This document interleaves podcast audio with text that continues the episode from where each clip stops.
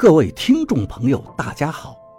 您现在收听的是长篇悬疑小说《夷陵轶事》，作者蛇从阁，演播老刘。第七十五章，这个女人应该就是刘院长的妻子了。你们能不能消停一次，老赵？你一搞就是几年看不见人，来了就跟他吵架。刘院长的爱人又指着刘院长道：“他不来吧，你天天念叨；来了吧，就缠着他吵架。你们两个真是狗脸不生毛。”策策一听到他妈妈的声音，立刻就老实了，乖乖的不说话，安静下来。刘院长还在说，他一进门就说。说我教育策策有问题，他可是省心，站着说话不腰疼。喂喂，我是说策策不能在学校里受欺负，好吧？刘院长爱人大喊道：“吃饭吃饭，受不了你们！”陈策，你个小害人精，快给我出来！刘院长的爱人指着策策道：“吃了饭再收拾你，你倒是越来越能干了。”拿砖头砸人！你作业写完没有？没写完，看我不打死你！刘院长说道：“不能这么吼他仨，他还是个孩子嘛！你这么凶神恶煞的干什么？都用砖头砸人了，还不给他点教训呢？他还是个小姑娘呢。”说这句话的竟然是赵一二，他还真是跟刘院长较上劲了。只要是刘院长赞成的，他就反对。他自己完全就没有立场。吃饭，吃饭！刘院长的爱人不耐烦地说道。走到餐厅，把手上的大包小包往餐桌上一放。刘院长的爱人看起来真懒，都来客人了还不自己下厨。妈妈又买好吃的啦，妈妈最好了。策策的嘴巴真甜，可惜对他母亲没得用。别跟我捡好的说。等会儿再收拾你。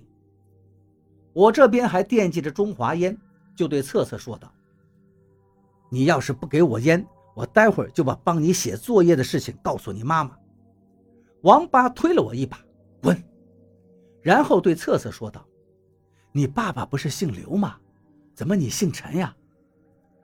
我跟我妈妈姓不行吗？”他叫刘陈策。刘院长走了过来。小丫头又在骗人，来吃饭。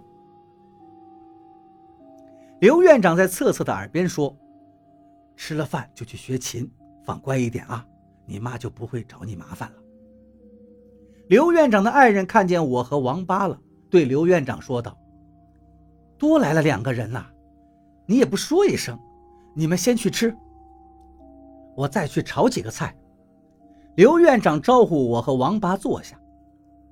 把他爱人买的大包小包的菜一一的放进盘子里，我一看，竟然有猪脑壳肉。哈哈，刘阿姨也知道赵师傅喜欢吃猪脑壳肉啊。哼，刘院长爱人在厨房里听见了，他见了猪脑壳肉啊，就是他的命。当年在北京吃不到猪脑壳肉，还发脾气要退学呢。我们三个以前是同学。刘院长冷冷地说道：“你们别叫我刘阿姨啊，听着别扭。我姓陈。”陈阿姨在厨房里接话。刘院长拿了一瓶五粮液出来，我眼睛都放光了。我从来没喝过五粮液，可赵一二却没有昨天喝酒的心情了，只喝了半杯。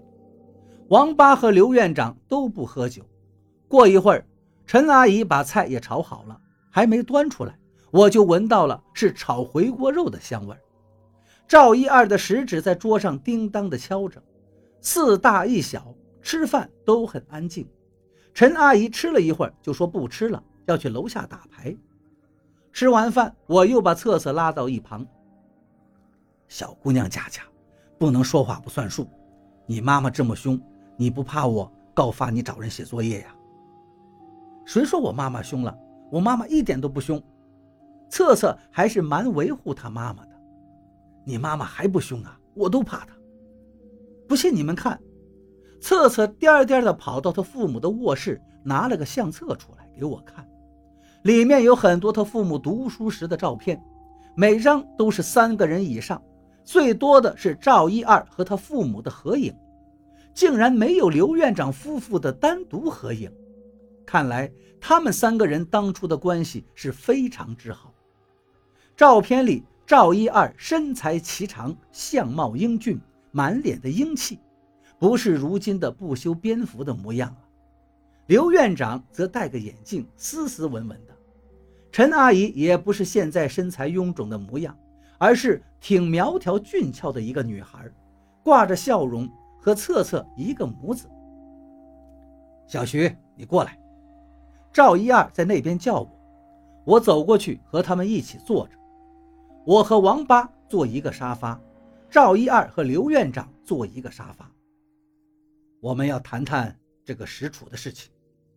赵一二说道：“我也不卖关子了，这个石楚，小徐，要落在你身上解决。”房间里的气氛一下子就静了下来。策策在他的里间弹起钢琴，叮叮咚咚的，更让人觉得安静了。我们都看着沙发前面。茶几上放着的石杵，老赵，你能肯定就是韦昌辉那个石杵吗？能，你不信，看着石头上雕的玄武。韦昌辉是北王，石杵上雕玄武很正常，这个我也知道。这玩意儿和我有什么关系呀？我对他没兴趣。我说道。王八却很热心，连忙问赵一二：“这石杵是韦昌辉自己弄出来的？当年太平天国定都天津，韦昌辉杀戮同门无数，他不是个好人。他弄出来的石杵也绝对不是什么好东西。”赵一二对我说道：“你好好的摸一摸石杵的暗纹。我以前拿过石杵。”虽然对这东西很反感，但现在赵一二在身边，我不是很怕。说实话，我内心里也是有点好奇的。我颤巍巍地去摸石杵上的暗纹，粗糙的石头纹路，坑凹不平，一一划过我的指尖。我能感觉到无数的附灵在里面尖叫哭喊，仿佛无数只手从石杵里伸出来，勉强想抓住我的手指。我的手感到一阵刺寒，我蓦地把手收了回来，看着赵一二和刘院长，心悸地说道：“他们很挤，他们说很挤。”王八说道：“你以前不是说他们对你喊‘垮了，垮了’吗？”赵一二说道：“这东西肯定是有人从韦昌辉当年的宅邸地下刨出来的。”这个石杵支撑宅邸地基的风水被刨出来，石杵里的富灵当然要说垮了。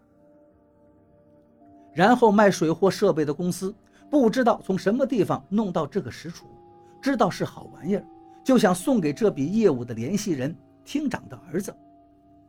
刘院长接着说道：“金仲知道有这么个东西，就向那个厅长的儿子索要，厅长的儿子答应把石杵交给金仲。”条件就是金仲要帮他解决后患，可是那个业务员听了邹厂长的提醒，不敢给金仲了，又不敢拿回去，就给了秋生。那个业务员也没安好心，他肯定也被石杵里的东西缠怕了。赵一二分析道：“看来这个石杵实在是太凶了，和他有过关联的人都没什么好下场。这么邪性的东西。”你们要交给我收拾，我吃惊不小。你们这也太抬举我了吧？你难道不愿意吗？赵一二看样子比我还惊讶。你知不知道，天下会制石杵的人不是想当就当的，有的人搞一辈子都不会。我不管别人想不想学，我说道，反正我不想学。